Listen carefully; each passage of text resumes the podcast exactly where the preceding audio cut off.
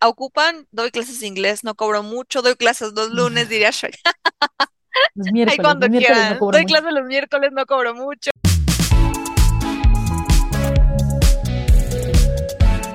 ¡Hey! Hola, buenos días, tardes o noches. Bienvenidos a un capítulo más de su podcast preferido, el podcast mágico. Yo soy Maggie y Y yo soy Trini, ¿cómo están? Buenas tardes, noches, días. a la hora que nos escuchen, no importa. Podemos ser amigas de cruda, como nos dijo una amiga.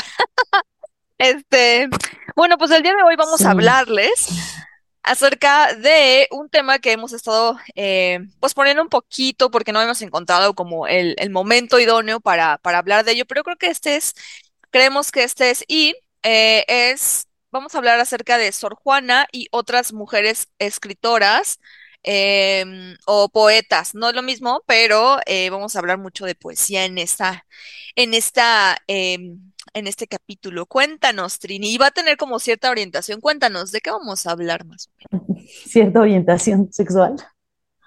Depende, ¿O depende no? tú la connotación, No pero sé. quién sabe, ya veremos. Al menos sí tiene como un poquito de perspectiva de género, al menos los poemas que busqué son muy interesantes en ese aspecto, pero bueno. Pues es que justamente eh, creo que eh, la literatura, como otras artes y como otros, otras aristas de la vida, como que no se salvan de este fenómeno de que normalmente cuando tú tratas de buscar como representantes de estas artes, los primeros nombres que brincan o los más populares siempre son de hombres. Eh, yo digo esto en un chiste, porque, o sea, no sé por qué no da risa, pero, o sea, no es un chiste en sí, pero lo uso de, de, de pretexto para hablar de otra cosa. Eh, según una cifra que sacó alguna vez la UNAM, el 75% de las carreras de artes están ocupadas por mujeres. Eh, y bastaría ver, ¿no? O sea, un libro de arte como para darte cuenta que, pues, en la historia son pocos los hombres de las mujeres artistas que sobresalen, ¿no?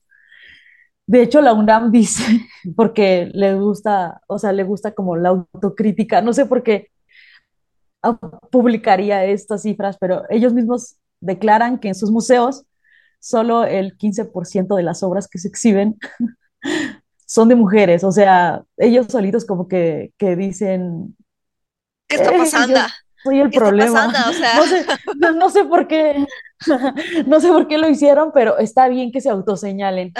Eh, y bueno, creo que esto, este fenómeno como que se replica en todas las áreas de, de, insisto, de la, de la existencia, de la creación humana, ¿no? O sea, pasa en el deporte, pasa en el arte, pasa en la vida, pasa en la ciencia, ¿no? Muchísimas mujeres, este, el famoso caso de Marie Curie la llevó porque siempre se les, se les asocia en pareja, pero realmente la, genio aquí era ella. Y eso pasa en la literatura, ¿no? Creo que no hay necesidad como de, de ahondar mucho como para darte cuenta que casi siempre que pensamos en literatura o en literatura hispana o en poesía o en cualquier tipo de literatura, lo, lo primero que pasa en nuestra cabeza son nombres de hombres, ¿no? William Shakespeare, Cervantes, ¿no? O sea, Octavio Paz, ¿no? Eh, y creo que la literatura o las creaciones de, de mujeres como que han quedado relegadas en la historia, ¿no? Han quedado siempre como a segundo término o tercer término, ¿no? Había momentos en los que las mujeres ni siquiera podían publicar su obra, ¿no? Es decir, cuántas obras de mujeres quedaron sin jamás ser publicadas, o sea, ya nunca, ¿no? O sea, J.K. Rowling, que ahorita está canceladísima, y lo entiendo, yo no soy de las personas que ha cancelado a J.K. Rowling, eh, ella no se le permitió, o bueno, más bien se le sugirió que no publicara con su nombre, porque la gente tiende a buscar o a leer más los libros escritos por hombres que por mujeres. O sea, cuando ven un, un, nombre de mujer como que no les genera tanto interés según la editorial, ¿no? Y como que eh, quiero que usemos este capítulo de pretexto como para cambiar ese, ese paradigma que se tiene de las, de las mujeres escritoras. Muy bien. Fíjate que retomando esta parte de los poemas que o, o bueno, poemas o, o escritos que nunca salieron a la luz, que debe haber muchísimos, muchísimos, hablando, o sea, de las cifras que, que estamos tocando, pero bueno, eh, de los que se conocen, eh, vamos a hablar de los que se conocen justamente o de los que no conocemos como tan comúnmente y que son obras eh, muy bonitas, muy bellas. Eh, tomando, retomando ese tema, quiero tocar un poema que tengo por aquí de Emily Dickinson. Entonces, bueno, Emily Dickinson fue una poeta, me parece que era estadounidense, ¿verdad? Así es, así es, era de, de Estados Unidos y tenía Y como ciertos privilegios, no lo vamos a negar, tenía ciertos privilegios porque ella pudo dedicarse a escribir eh, sin publicar y sin ningún problema, porque, pues, porque podía, así de sencillo. Sí, y también, eh, pues ella quería estudiar, de hecho estudió en la, en el bachillerato, que antes eso no se podía, pero ella, ella logró entrar a estudiar un poco eh, y, y su padre le pagó lecciones, o sea, su padre le pagó lecciones y así, aunque era súper machista, pero le pagó las lecciones de todo, de matemáticas, de física, le pagó tutores, la dejó ir a la escuela. Eh, sin Y, la nunca la dejó, y la dejó dejó permanecer sin, eh, o sea, estar sin, sin, sin tener un matrimonio, lo cual era, Ajá, pero, y, pero nunca dejó, nunca dejó que sus poemas fueran como revelados. De hecho, hay una parte, o sea, de, por ejemplo, hablando de la serie Emily Dickinson, hay una parte eh, de la serie en la que ella dice que muchos de sus poemas no los publicó, no porque no quisiera, sino porque le tenía miedo a su, a la reacción de su papá, de que iba, que sí, iba, cómo claro, iba a reaccionar si, si se enteraba que ella estaba escribiendo poemas, porque aparte pues le estaba escribiendo los poemas a su cuñada, ¿no? Entonces, Sí, eso bueno, fue eh, como eso una es otra. cosa, Sí, hecho, Eh, por ejemplo, en el caso de, de Emily Dickinson, también como que esta, este miedo de, de publicar como que se traspoló totalmente a su vida porque ella dentro de sus, o sea, como que se dedicó a escribir, se dedicó a escribir toda su vida y, y incluso en, en su última voluntad o su, en su voluntad estaba que cuando ella falleciera, todos esos escritos fueran quemados, fueran, o sea, que jamás salieran a la luz, ¿no? Porque seguía como con este, con este pánico de, de, del, pues de cargar con el que dirán, ¿no?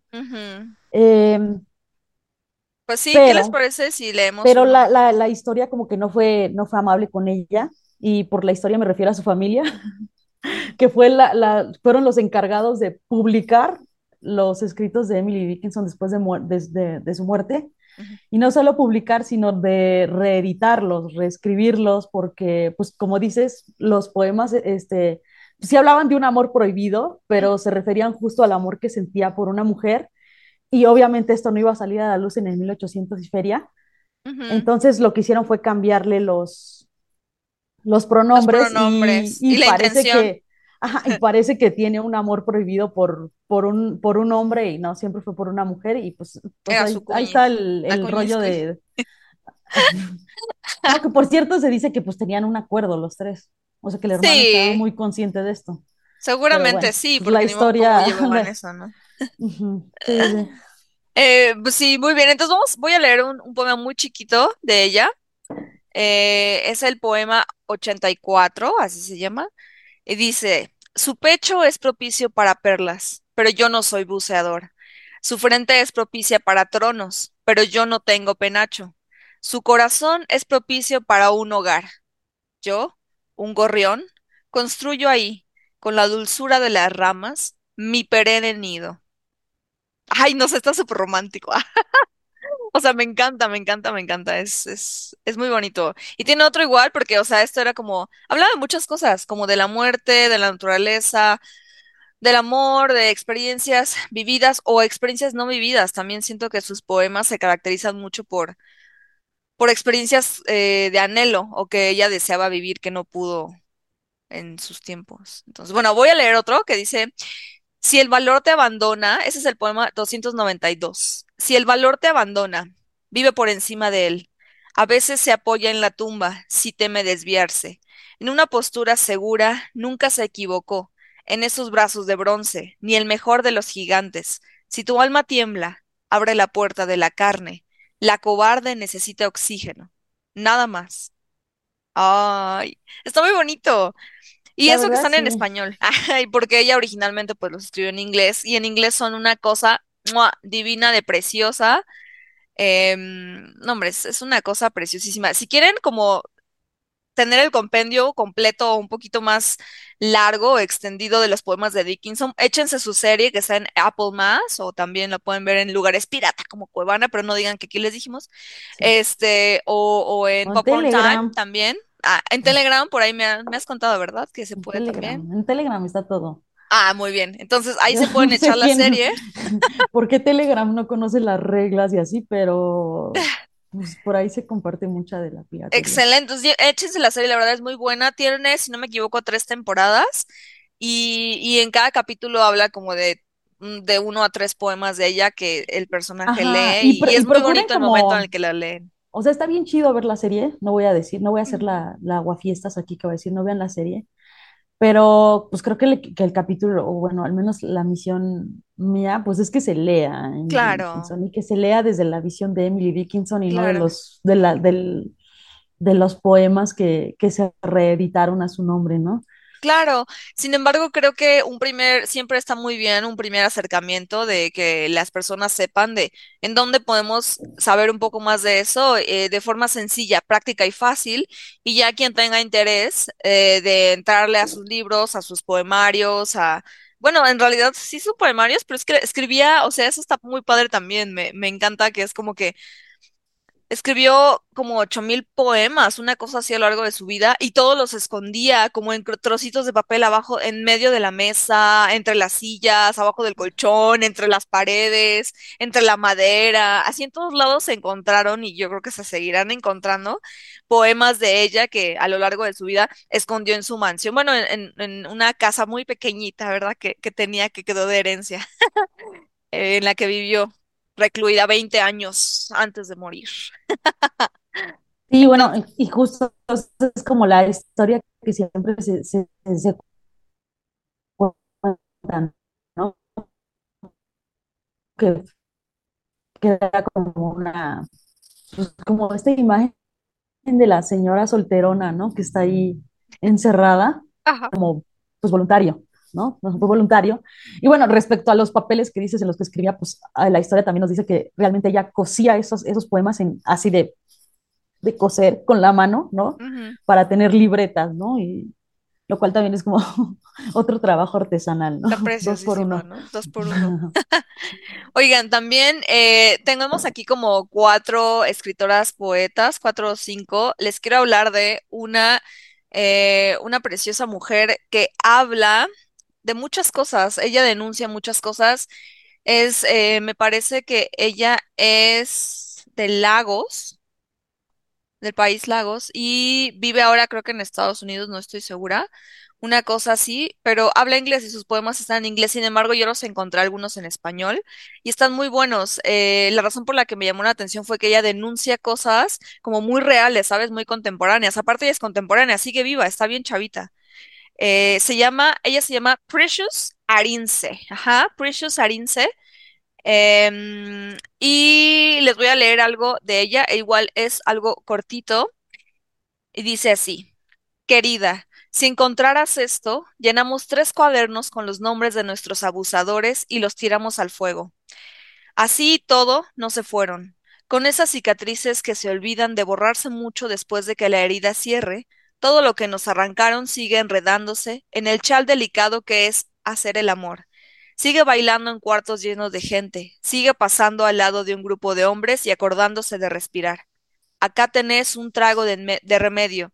Acá tenés un néctar que conserva todo tu aire. Acá tenés un mundo en el que nadie se pregunta por qué te resististe y cuán corta llevabas la falda ese día. Acá tenés un cuerpo para hacer tu cuerpo menos invisible. Acá tenés un recuerdo al que puedes creerle.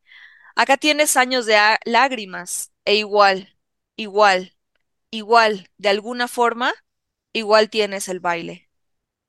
Este poema se llama Lo que dijo ella y, y es claramente una denuncia a, a, a todo lo que está sucediendo y lo que nos sucede y nos ha sucedido por muchos años, ¿no? A las mujeres que no nos creen de, de los abusadores, ¿no? Y, y, y, pues de todo lo que hemos estado hablando en este podcast, ¿verdad? La verdad, creo que es como muy, muy pertinente y muy coherente a, a nuestro podcast y por eso quería que supieran de esta, de esta mujer. Tiene muchísimos poemas, les digo, es una, es una poeta joven. Yo creo que hasta es más joven que nosotras, oye. Sí, yo creo que sí es más joven Bueno, porque está súper puede chava. sí. Eh, y, y- y escribe muy bonito, entonces ahí se los dejo, les repito el nombre, se llama Precious Arinze. Ajá, les voy a, voy a tratar de compartir en pantalla para los que nos vean en YouTube para que lo puedan ver y puedan ver su nombre. Este es el poema y aquí está el que les leí. Em, este poema originalmente está en inglés. Eh, entonces la traducción está en español, el de Castilla, yo creo, y, le cambia algunas cositas. Yo lo leí en español como latino y para mí está un poquito mejor. Pero bueno, eh, pueden leerlo en inglés original y, seguro será un poquito más eh, bello de acuerdo al lenguaje, ¿no? Porque se expresa totalmente en, el lenguaje que ella quiere. Entonces es Pre- Precious Arinze, aquí se los dejo. Precious Arinze, si la quieren buscar. Muy, muy bueno. Em, tenemos también otra, otra chica, ella es mexicana, bueno, es como mexicana estadounidense, les muestro, ella se llama Robin Myers. De hecho, acaba de presentarse, no sé si viste por ahí que había algo de, de, de, de un- una cosa de poesía y de poetas mujeres y de escritoras, y ella estuvo, Robin Myers estuvo hace poquito, hace como dos meses, y yo quería ir a su, a su plática y todo, al final creo que ya no pude, pero no me acuerdo por qué, pero dije, está muy buena, me gusta mucho su poesía, y ella, ella tiene muchos poemas, también es contemporánea, creo que ella se hizo un poquito más, más grande que, que nosotras, y me gusta de ella.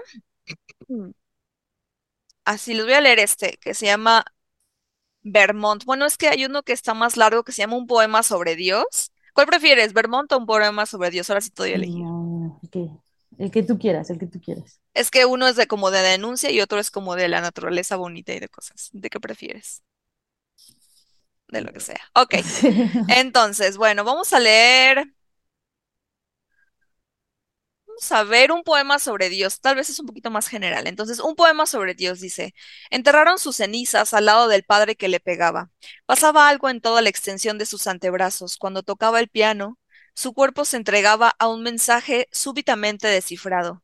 Se entendía bien con sus tendones. A lo mejor no debería estar escribiendo esto. Yo no rezo, y creo que ella tampoco. Estoy leyendo sobre la viruela en la conquista de América. Estoy pensando en las generaciones acribilladas en la tierra del jardín de mis padres. No hay hipérbole como la historia, ni otro dios que Dios, es decir, por ejemplo, los áfidos, esos que devoraron sus plantas de tomate, tras llegar sin ser notados y sin invitación, sembrando su rocío de miel como basura espacial. No quiero ser simplista, lo único que digo es que creo en las plagas como creo en la música, y que las, de, las de ella florecieron atrás de sus costillas y más lejos y que creo en las plagas que nos precedieron y nos dejaron a algunos con vida. ¿Y cuántos los insectos no heredaron la tierra? Si me muero, decía hacia el final, antes de despertar, cómo se completaría el estribillo de esa canción, no creo que ella esté en ninguna parte salvo el puente del piano, partes del cual había pegado cuidadosamente con cinta adhesiva, ya sea para amortiguar un sonido o soltarlo, y luego hacerlo desaparecer como a ella le gustaba. ¿Quién sabe?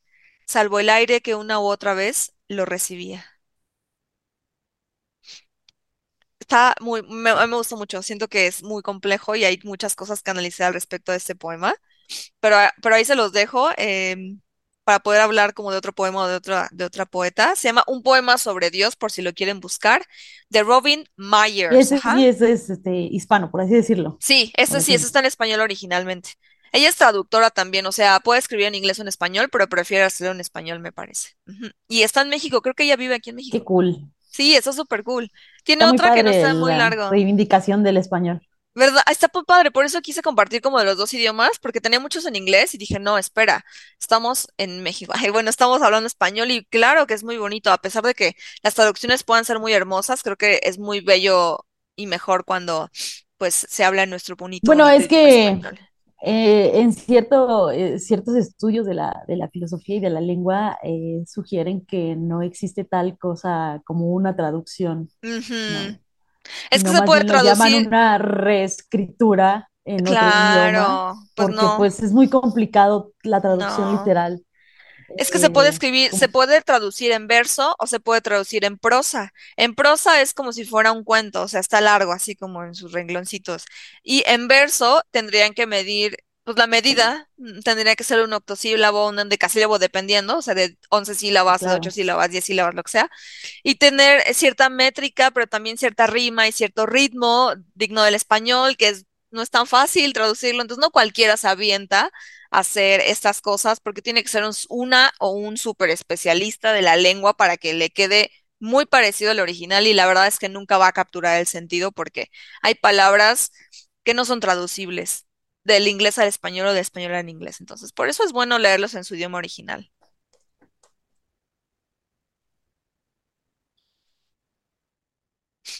Sí, soy muy, soy muy de preferencia se, se haga o se lea o se vea, ya sea así cine, en el, en el lenguaje, en el lenguaje original. En el lenguaje Pero pues, pues, entiendo que también es como una, un rollo de una suerte de privilegio, ¿no? Claro, definitivamente, pero por si ocupan, doy clases de inglés, no cobro mucho, doy clases los lunes, diría Shrek.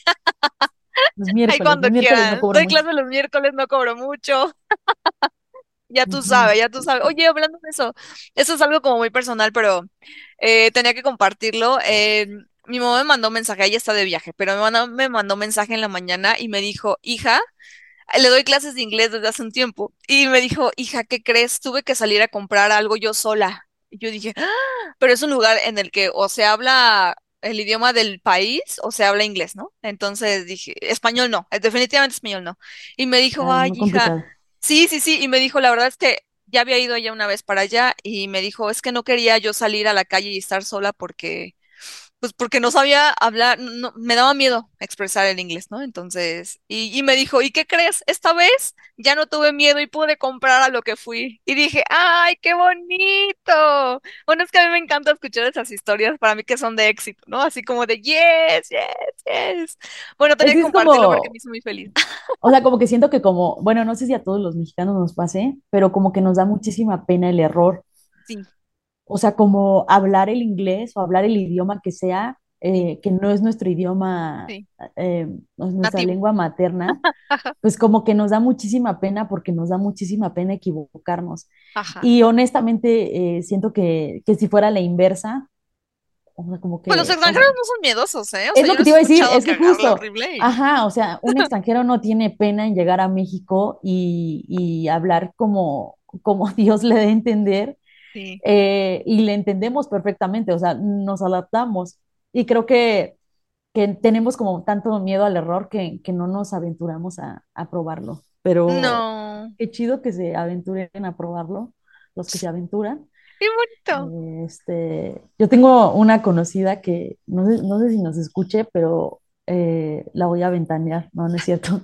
Ella se fue a, a Canadá a vivir, no habla el, no habla Ni inglés ni francés. no habla inglés, no habla francés, o sea, apenas habla el español, no, no es cierto, habla muy bien el español, obviamente, pero sí, este, se fue a vivir a Canadá y, y no habla inglés y sobrevivió, ya regresó y sobrevivió. Ah, Entonces, este, pues, pues hagan, hagan ustedes Hagan la lucha, viajen también, viajen, aunque no sepan el idioma. Y nada, era, eh, qué bonito, qué bonito. Y insisto, porque tal cosa como la traducción, de nuevo, yo sí también soy muy creyente de que no existe. O sea, ustedes hagan la prueba con, con una canción incluso. O sea, traten de, de decir qué está diciendo esta persona en español y van a ver que no es la misma intención, no es el mismo sentimiento, no es la misma emoción. Claro. Eh, y lo mismo podría pasar al revés. O sea, no se trata de hecho, que eso te iba a decir. que el idioma inglés es como, uy, la gran lengua, ¿no? No. El español, la verdad, en mi opinión, es más rico. O sea, hay, creo, ajá, hay más diversidad en inglés, pero por todas las colonias que han tenido, eh, o sea, y a lo largo de cuánto tiempo del Imperio Británico, pero Eh, sin embargo, el idioma español es una cosa preciosa, chula, maravillosa, que, que, no, hombre, o sea, somos muy afortunados de haber nacido eh, hablando español. La verdad es, Sí, no, hombre. O sea, cosa y es, y es como muy, muy rico, o sea, a- Ujú. Hasta como para hacer bromas, es como muy rico el idioma, Y además, el idioma español. nosotros podemos, o sea, en español se pueden voltear casi todas las cosas, o sea, y, y sabes qué se, a qué se refiere, te pueden faltar los sujetos, te pueden faltar inclusive los verbos, te puede faltar casi todo y de todas maneras transmites el mensaje, ahí está su riqueza. Y puedes, eh, puedes trocarlo, puedes cambiarlo como, como, casi como se te antoje mientras sepas las reglas y, se entiende y se puede, y, la poesía es una muestra de eso, es, es increíble. Entonces, les voy a leer este poema que me encantó, me súper encantó de esta mujer, eh, Elisa Díaz Castelo, es increíble, igual es contemporánea, o sea, ella es del 86, es un poquito más grande que nosotras, pero no es tanto, la verdad. Em, igual es poeta y traductora y ella nació en la Ciudad de México. Muy bien, entonces les voy a leer este que me encanta, que se llama Credo. Ajá, es precioso. Y de hecho, cada quien podría hacer su credo, pero bueno, eso lo vamos a hablar después. Entonces, se llama Credo. Dice, creo en los aviones, en las hormigas rojas, en la azotea de los vecinos y en su ropa interior, que los domingos se mece, empapada de un hilo. Creo en los tinacos corpulentos, negros, en el sol que los cala y en el agua, que no veo pero imagino, quieta, oscura, calentándose. Creo en lo que miro en la ventana, en el vidrio aunque sea transparente. Creo que respiro porque en él pulsa un puño de vapor. Creo en la termodinámica, en los hombres que se quedan a dormir y amanecen tibios como piedras que han tomado el sol toda la noche. Creo en los condones. Creo en la geografía móvil de las sábanas y en la piel que ocultan. Creo en los huesos solo porque a Santi se le rompió el húmero y lo miré en su arrebato blanco, astillado por el aire y la vista como un pez fuera del agua. Creo en el dolor ajeno. Creo en lo que no puedo compartir. Creo en lo que no puedo imaginar ni entiendo. En la distancia entre la Tierra y el Sol o la edad del universo. Creo en lo que no puedo ver. Creo en los exnovios, en los microbios y en las microondas. Creo firmemente en los elementos de la, de la tabla periódica, con sus nombres de santos, cadmio, estroncio, galio, en su peso y en el número exacto de sus electrones. Creo en las estrellas porque insisten en constelarse, aunque quizás estén muertas. Creo en el azar todopoderoso, en las cosas que pasan por ninguna razón, a santo y seña. Creo en la aspiradora descompuesta, en las grietas de la pared, en la entropía que lenta nos acaba. Creo en la vida aprisionada de la célula, en sus membranas, núcleos y organelos. Creo porque las he visto en diagramas, planeta deforme partido en dos con sus pequeñas vísceras expuestas. Creo en las arrugas y en los antioxidantes. Creo en la muerte a regañadientes, solo porque no vuelven los perdidos, solo porque, ah, solo porque se me han adelantado. Creo en lo en lo invisible, en lo diminuto, en lo lejano. Creo en lo que me han dicho, aunque no sepa conocerlo. Creo en las cuatro dimensiones, ¿o eran cinco? Creí fervientemente en el átomo indivisible. Y está mu- está más largo, ¿no? Pero, pero podría continuar, ya los dejé picados. em, y es como una cosa contemporánea, científica, poética, Como hasta prosódica, agnóstica, rítmica, ¿no? agnóstica, una cosa así O muy bonita. como todos los, los jóvenes ahora.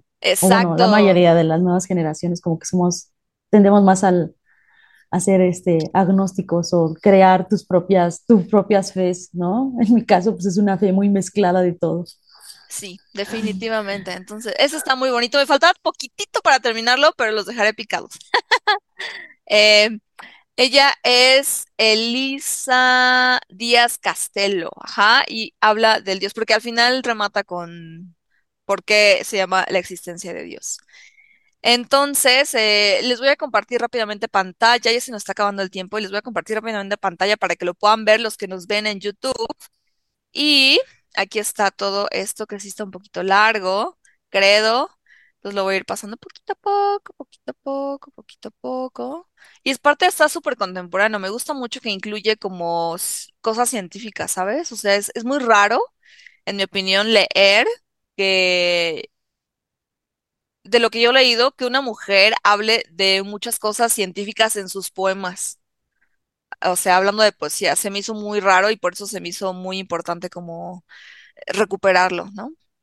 Sí, porque tenemos además como que esta, pienso, ¿no? Esta como también una falsa concepción de que las, los hombres han manejado más la razón y las mujeres han manejado más el- la emoción. exacto, Eh, bueno, y insisto, es una completa falta, falta, una falsa concepción, ¿no? Creo que exacto. ambos podemos hacer un poquito de ambos.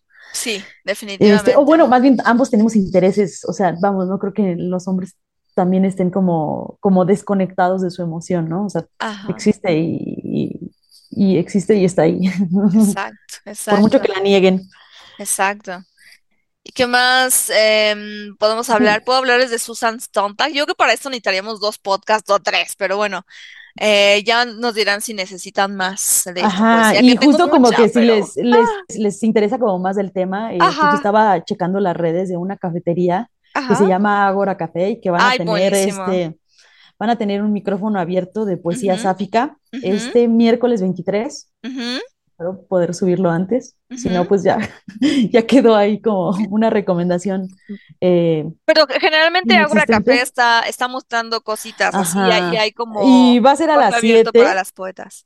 entonces, este, pues si les interesa eh, eh, conocer más o saber más o, eh, no sé, pueden acercarse ahí y si no, pues buscar otro tipo de, seguro hay muchísimos espacios de micrófono abiertos para poesía. Eh, sé que hay uno también en un lugar que se llama La Travesura, solo que ahí no sé qué días lo hacen. Eh, y La Travesura está en la Doctores, también en la Ciudad de México.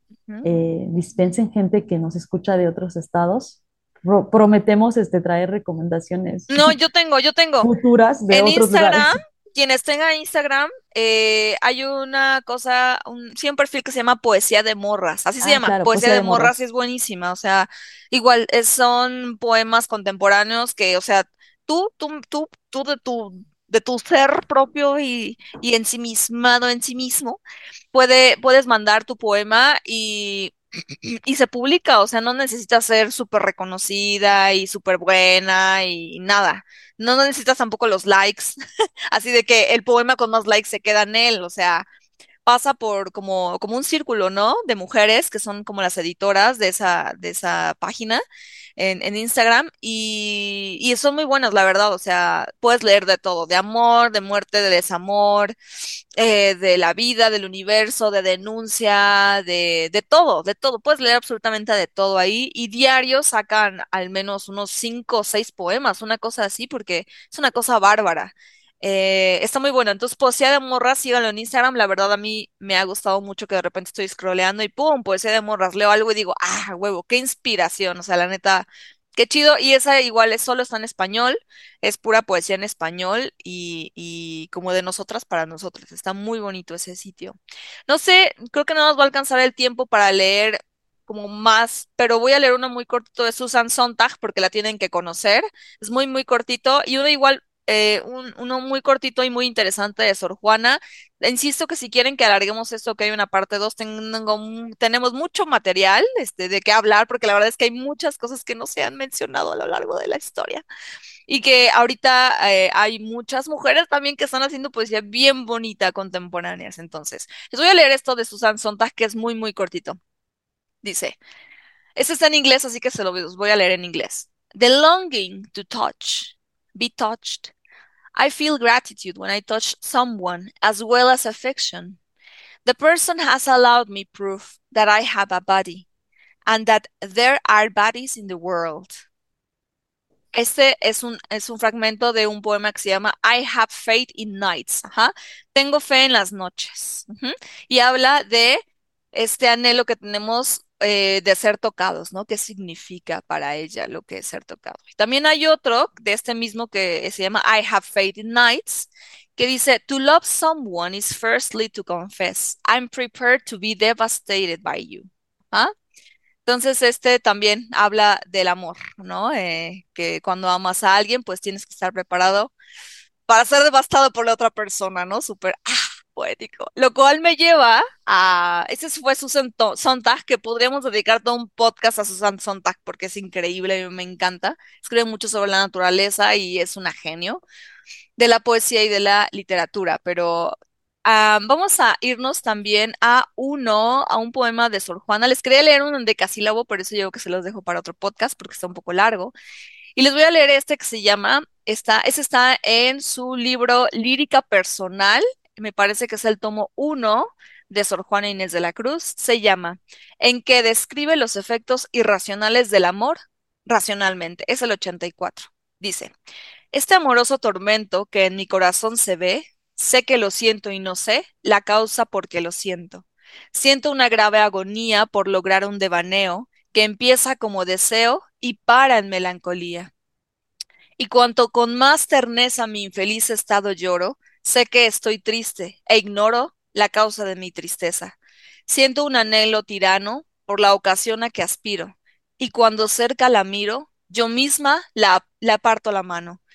Porque si acaso se ofrece, después de tanto desvelo, la desazona el recelo o el susto la desvanece. Y si alguna vez sin susto consigo tal posesión, cualquiera leve ocasión, me malogra todo el gusto. Siento mal del mismo bien con receloso temor, y me obliga el mismo amor tal vez a mostrar desdén. Cualquier leve ocasión labra en mi pecho de manera que el que imposibles venciera se irrita de una palabra. Con poca causa ofendida, suelo, en mitad de mi amor, negar un leve favor a quien le diera la vida. Ya sufrida, ya irritada, con contrarias penas lucho, que por él sufriré mucho y con él sufriré nada. Es más largo, pero hasta aquí lo voy a dejar porque Sor Juana es Sí, una sí. diosa preciosa y Y, y además, pues es ahora sí que el, el, el es la, de la, de la es poesía la mexicana, poeta, ¿no? O además, o sea, ajá. eh, y, y sobre todo, bueno, no solo de, de, de México, sino seguramente también de, de América Latina. Sí, Y letras nada más, yo para, yo para cerrar, este, quiero eh, hacer una, eh, una anotación de una sección que existe en el programa que, que pasa por mi mente, que se llama No todo se trata de Taylor Swift, pero sí. Eh, hay una teoría que dice que Taylor Swift publicó dos libros de poemas que están en, en Amazon bajo el título de June Bates. Eh, si gustan saber más de esa teoría, escríbanme y hablamos de eso por, por mensaje. muy bien, por Telegram. Muy bien. No, no, no. Por... Entonces, pues nos va a acabar el tiempo, ya tenemos menos de un minuto. Vamos a despedir el programa. Espero que les haya gustado. Si quieren más, no duden en escribirnos porque estamos ávidas de hablar de esto, reávidas.